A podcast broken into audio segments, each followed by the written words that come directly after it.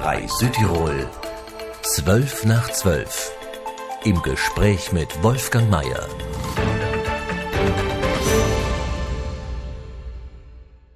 Waren, sind die Demonstranten im ostdeutschen Chemnitz die richtigen, die waren die Biodeutschen?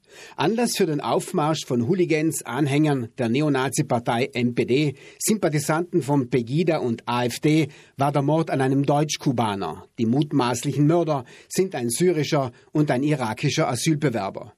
Erschrocken über diesen Chemnitzer Aufmarsch äußerte sich auf Facebook Ruhan Karakol. Sie hat Angst vor Nazis, sie hat Angst davor, als Deutsche türkischer Herkunft ausgegrenzt zu werden. Diese Angst zu Buch gebracht haben kürzlich drei Journalistinnen der Wochenzeitung Die Zeit, Özlem Topçu, Alice Bota und Kwe Pham. Wir neuen Deutschen, wer wir sind, was wir wollen, ein wütendes Manifest gegen Ausgrenzung. Die drei Journalistinnen schreiben, wir betonen den fremden Anteil in uns. Warum? Es scheint uns der einzige Weg zu sein, den Graben zu überwinden. Zitat Ende. Hier in 12 nach 12 kommen auch drei neue Deutsche zu Wort. Ruan Karakul aus Mannheim in Baden-Württemberg, eine Alevitin. Der Frankfurter Antonios Dobrak, Sohn aramäischer Eltern aus der Türkei. Und der Hamburger Emre Kaci, türkisch-muslimischer Abstammung. Nein, ich bin kein Deutscher. Ich habe äh, türkische, kurdische, tatarische und albanische Wurzeln. Bin aber in Deutschland geboren und aufgewachsen und lebe jetzt schon seit 23 Jahren hier. Antonio Stoprak, Deutscher und Aramäer. Ich bin ein Frankfurter, ich lebe auch in Frankfurt und ähm, bin auch dort angekommen. Ich bin auch irgendwo stolz. Ich bin auch, ich bin deutscher Staatsbürger, aber ich bin auch äh, stolz auf meine Kultur. Ich möchte nicht das irgendwie unter dem Tisch fallen lassen, sondern es noch wahren, die Kultur. Die schwäbische Alevitin Ruan Karakul. Ich lebe sehr gerne in Deutschland. Ähm, Deutschland ist meine Heimat. Ich definiere mich so, also ich weiß, es äh, ist lang und sperrig, aber ich bin Deutsche mit türkischen Wurzeln, alevitischen Glaubens. So, das ist das, äh, wie ich mich definieren würde.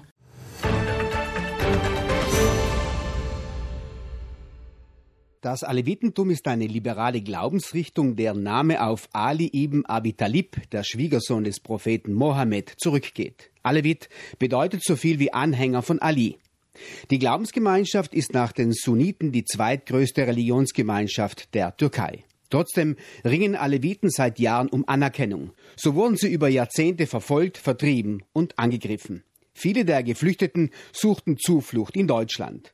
Mehr als 800.000 Angehörige zählt die alevitische Gemeinde in Deutschland. Eine vom deutschen Gesetz anerkannte Religionsgemeinschaft. Ruhan Karakul ergänzt. Im Zentrum steht der Mensch, also ähm, jeder Mensch ist ein Jan, unabhängig von Geschlecht, ähm, sexuellen Präferenzen, Nation, Hautfarbe.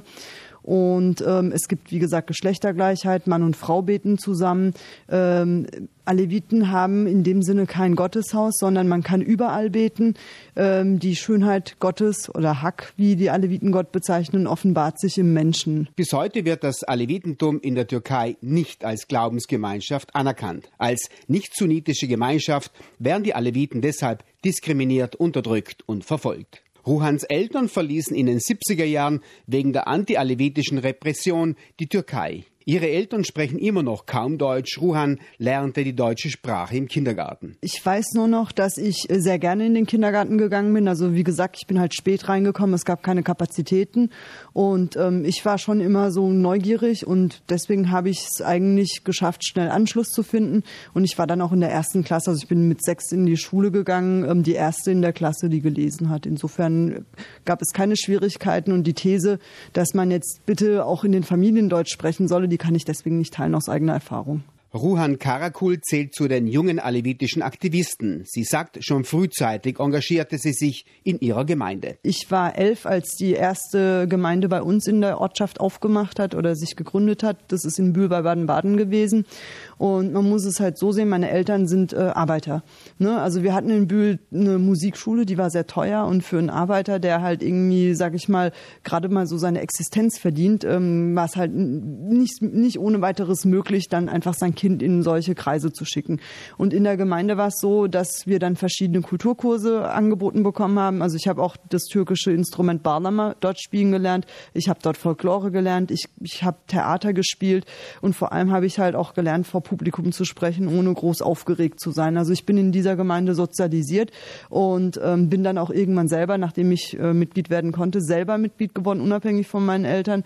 Ruhan Karakul lässt sich nicht gerne in eine Schublade stecken, das heißt kategorisieren. Die Menschen sollen einander respektieren, egal welcher Herkunft sie sind. Sie versucht nach diesem Prinzip zu leben, das aber gar nicht so einfach ist. Biodeutsche, also die alteingesessenen Deutschen, wollen immer wieder wissen, woher sie stammt. Aber auch die Deutschtürken, sie entgeht also doch nicht der Kategorisierung. Trotzdem, das liberale Deutschland lässt viele Facetten zu. Ich lebe sehr gerne in Deutschland. Ähm, Deutschland ist meine Heimat es ist natürlich schon so, ähm, gerade wenn man mit Menschen, die auch türkischen Hintergrund haben, zusammenkommt und wenn man sich erstmal nicht kennt, dann versucht man sich heranzutasten. Dann wird erstmal gefragt, ja, wo kommt denn deine Familie her, um halt auch herauszufinden, ah, also die und die Region könnte alevitisch-kurdisch sein. Dann kommen auch immer wieder die äh, Folgefragen, ja, was für einen Glauben habt ihr? Seid ihr Aleviten und so weiter und so weiter. Und es ist halt auch irgendwie schade, dass man dann irgendwie über sowas redet. Es ist nicht nur die reine Neugier, sondern ähm, davon hängt auch ab, finde ich jemanden sympathisch oder nicht sympathisch sympathisch. Also sprich, so dieses Vorurteilsdenken, ohne den Menschen äh, erstmal kennenlernen zu wollen, anhand seiner Herkunft, ist halt einfach ähm, eine Geschichte, die ähm, leider viele Türkeistämmige nicht geschafft haben abzulegen. Sie freut sich darüber, bestätigt Ruhan Karakul, dass die sogenannten Biodeutschen die Aleviten respektieren. Äh, die deutsche Gesellschaft schätzt die Aleviten, also die, die die Aleviten kennen, wissen halt, es sind Menschen, die sich mit der Demokratie identifizieren können. Klar, in der Türkei gibt es keine Religionsfreiheit. Ohne die Religionsfreiheit in Deutschland ähm, gäbe es auch kein Alevitentum in dem Sinne. Also Aleviten in Deutschland haben sich organisiert und senden wichtige ähm, Impulse in die Türkei und äh, stimmen äh, dort die Glaubensgeschwister äh, hoffnungsvoll. Und deswegen ist halt klar, das Grundgesetz ähm, ist für uns äh, sehr, sehr wichtig, hat bei uns einen sehr hohen Stellenwert. Wir sind dann auch noch diejenigen, die halt nicht auffallen, nicht negativ auffallen. Und klar, also der 0815 Bio-Deutsche, sage ich mal, der dann die Aleviten auch tatsächlich kennt und auch schon in den Gemeinden mal weiß, okay, diese Menschen sind gut für die Gesellschaft und deswegen ich lebe sehr, sehr gerne in Deutschland. Sie ist in Deutschland angekommen, schätzt die Liberalität, die Rechtsstaatlichkeit, das Leben lassen.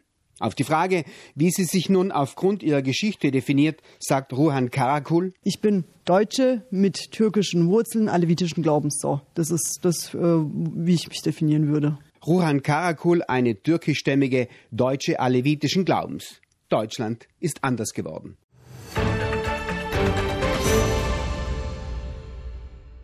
Mehr als 20 Prozent der Bürger Deutschlands haben den berühmten Migrationshintergrund. Bei den 65-Jährigen jeder Zehnte, bei den Sechsjährigen fast 40 Prozent. Wird Deutschland ein Schmelztiegel wie die USA? Ist es schon, sagen Emre Kaci und Antonio Stoprak.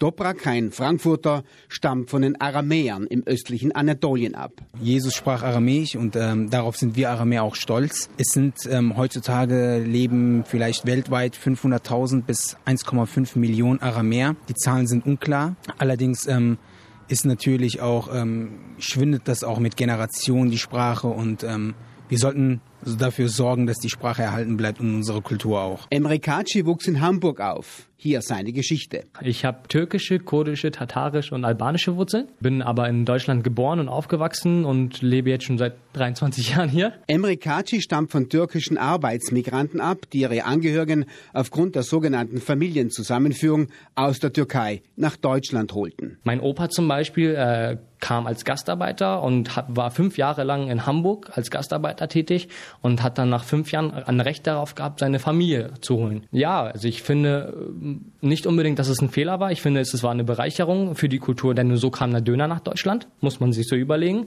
Und andererseits, äh, man hätte von vornherein diese Migrationsprobleme, die wir heute haben, bekämpfen müssen. Man ist da viel zu unvorsichtig rangegangen, weil man muss sich überlegen, ich weiß nicht, ich glaube, damals sind über zwei Millionen Menschen gekommen aus der Türkei und äh, das ist eine Fülle von Menschen und äh, es ist total klar, dass die sich, wenn sie in Deutschland ankommen, sich untereinander begeben werden, weil sie arbeiten zusammen im Anschluss, sie werden zusammen leben. Das ist total klar gewesen, dass da auch Ghettos entstehen können.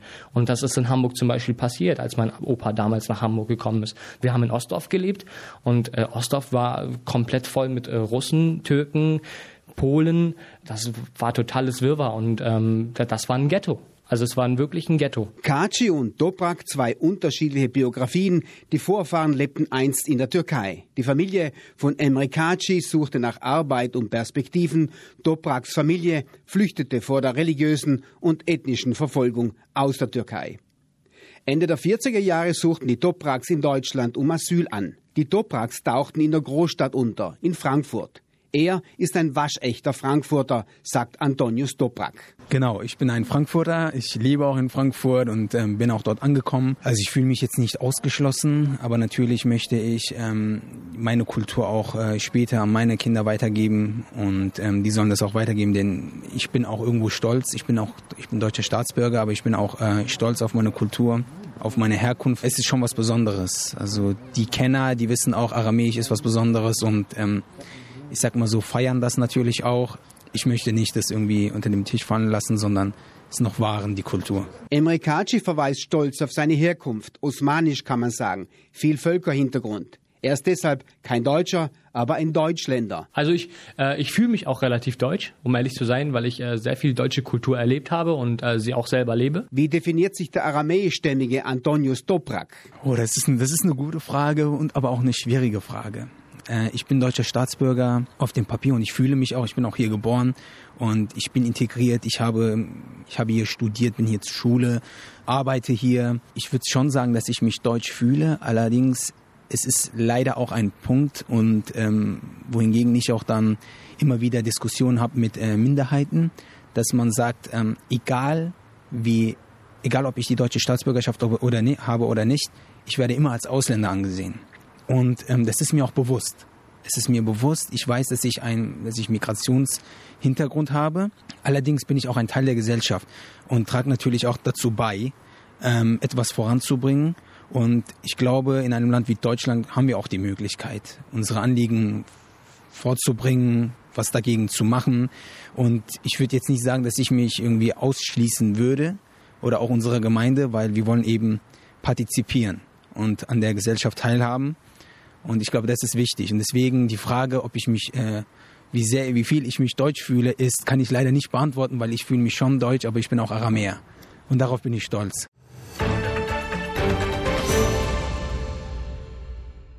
In der multinationalen Metropole Frankfurt überlebte in der Nische der Anonymität das Aramäische, eine Haussprache, die nur im Kreis der Familien gesprochen wird. Genau, richtig. Ja, absolut. Ähm, das ist leider das Schwierige. Wir sind ja keine anerkannte, anerkannte Minderheit. Wir haben Kirchen, wir ähm, haben in unserer Gemeinden, äh, haben wir Gemeindemitglieder, die sich stark dafür einsetzen. Wir haben ähm, Mitglieder aus allen Schichten, auch Juristen. Äh, mein Bruder ist selber Jurist und setzt sich auch für die Rechte der Aramäer ein, wenn es rechtliche Fragen gibt. Wir bauen Kirchen, wir dürfen Kirchen bauen. Zum Glück auch. Zum Beispiel in der Türkei ist leider die Lage prekärer für uns, für die Aramäer. Also Gebiete werden enteignet, Klöster werden enteignet oder beschlagnahmt. Ähm, Kirchen dürfen nicht gebaut werden, wenn überhaupt erst restauriert werden. In Deutschland haben wir noch das Glück, dass wir Kirchen bauen dürfen, dass wir unsere Religion frei leben dürfen. Es gibt studentische Vereinigungen, ähm, die auf, ins Leben gerufen worden sind, wo sich Aramäer treffen und auch ähm, ja, sich gegenseitig irgendwie informieren, was kann man studieren, sich einfach auch mal zu bilden. Es gibt natürlich auch viele, die ihre Kinder in Klöster schicken, zum Beispiel Kloster Warburg, um dort die aramäische Sprache zu erlernen oder wirklich ins Ausland, auch in den Libanon. Allerdings klar ähm, kommt es auch immer daher, dass man das Geld, das nötige Kleingeld braucht, um die Kinder eben auch ähm, in diese Region zu schicken, damit sie auch Aramäisch lernen. Die Aramäer pflegen in ihren Familien die Traditionen aus der fernen Heimat. Inzwischen leben ja mehr Aramäer irgendwo auf der Welt als in der östlichen Türkei in Anatolien die angesprochene Metropole Rückzugsgebiet für die Diaspora, für die verstreuten Angehörigen von vertriebenen Minderheiten. Absolut. Also ich würde sagen, man kann das ähm, frei ausleben. Also in, in Frankfurt alleine schon, ich glaube, das ist einmalig in Deutschland, leben über 160 Nationen. Und ähm, halt, da hält man auch zusammen. Und ähm, das ist so, wir sagen immer, Frankfurt ist bunt. Und ja, doch, das kann man dann schon machen. Wie das auf dem Land ist, das ist dann auch so, dass man dann klar ähm, den Leuten erstmal erklären muss, wo man herkommt, was man ist, weil man wird erstmal über einen Kamm geschert und heißt, ihr Aramä, okay, ihr seid Türken oder Araber. Man wird erstmal in eine Schublade gesteckt. Aber wenn die Menschen sich mit einem beschäftigen, dann wissen sie, okay, das sind christliche Minderheiten aus dem Nahen Osten, die hier in Europa leben. Und es ist, es ist jetzt im Moment, würde ich sagen, in Frankfurt einfach, weil man da nicht auffällt. Während die Nachfahren der Aramäer im Deutschland der großen Städte untertauchten, ist die Präsenz der Deutsch-Türken nicht zu übersehen. Wohl auch wegen ihrer lautstark vorgetragenen Sympathien für den türkischen Präsidenten Erdogan. Das erklärt Emre Kaci so. Ich kann nicht genau sagen, warum. Ähm, meine Vermutung ist, äh, sie fühlen sich nicht mehr verstanden in Deutschland. Sie fühlen sich nicht vertreten als Minderheit. Und ähm, bei Erdogan trafen sie auch viel Verständnis für ihre Situation in Deutschland und äh, vor allem für sich in der Türkei. Die wollen, dass die Türkei wieder eine große Macht wird in, in der Welt. Und ähm, sie sehen in Erdogan das Potenzial dazu. Und äh, das ist das, was sie für die Türkei wollen. Trotz seiner Distanz zur deutsch-türkischen Community beschreibt sich Emre Kaci als religiös, wie viele der türkischstämmigen deutschen Staatsbürger. Die Religion spielt für mich in dem Sinne eine Rolle. Sie gibt mir in äh, schwierigen Situationen, wo ich mich selbst nicht finden kann, den Halt, den ich brauche. Ähm, das ist nicht in erster Linie unbedingt die, der, die Glaubensfrage, sondern manchmal ist es, ist es wie Meditation, würde ich sagen. Also äh, wenn man sich dann ins Gebet stellt und äh, sich vor Gott ver, verneigt, ähm, ist das so einem innerer Moment der Ruhe, den man sonst nirgendwo genießen kann. Das ist äh, wie die, äh, die Mönche in China meditieren, wenn sie sich vollkommener Stille begeben und einfach über, über Monate lang kein Wort von sich geben und so quasi Erleuchtung erreichen. Religiös, aber kein Moscheegänger, schränkt Kaci ein. Nein, tatsächlich nicht. Äh, ich war bis zu meinem 19. Lebensjahr ungläubig habe dann ähm, mich auf die Suche nach Gott begeben, weil ich halt diesen Halt gesucht habe, den ich heute gefunden habe. Und ähm, Danach habe ich angefangen, sehr regelmäßig in die Moschee zu gehen. Doch allerdings muss ich merken, dass äh, je strenger ich meine Religion ausgelebt habe, desto mehr hat das meine persönlichen Freiheiten eingeschränkt. Und das hat mich sehr unglücklich gemacht. Und ich finde, beides ist wichtig im Leben. Sowohl also, dass man seinen Weg zu Gott findet, aber auch andererseits im Leben glücklich ist. Deutschländer, die alevitische Karakul, der Aramäer Toprak und der türkisch-muslimisch-stämmige Kaci, sie bestehen darauf, trotz ihres Migrationshintergrundes Deutsche zu sein. Diese drei anderen Deutschen mit Vorfahren aus der Türkei, die Schwäbin Ruan Karakul, der Frankfurter Antonius Toprak und der Hamburger Emre Kaci und ihre Geschichten waren zu hören in 12 nach 12. Für Ihr Interesse bedankt sich Wolfgang Mayer. Auf Wiederhören. 3 Südtirol 12 nach 12. Im Gespräch mit Wolfgang Mayer.